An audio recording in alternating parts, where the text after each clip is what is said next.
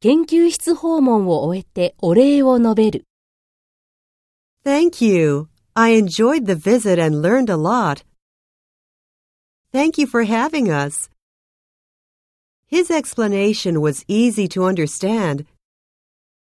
Next time, I'd be happy to have you at my lab. This visit brought us a sense of affinity. Send my best regards to your students. Thank you for sparing so much time for us.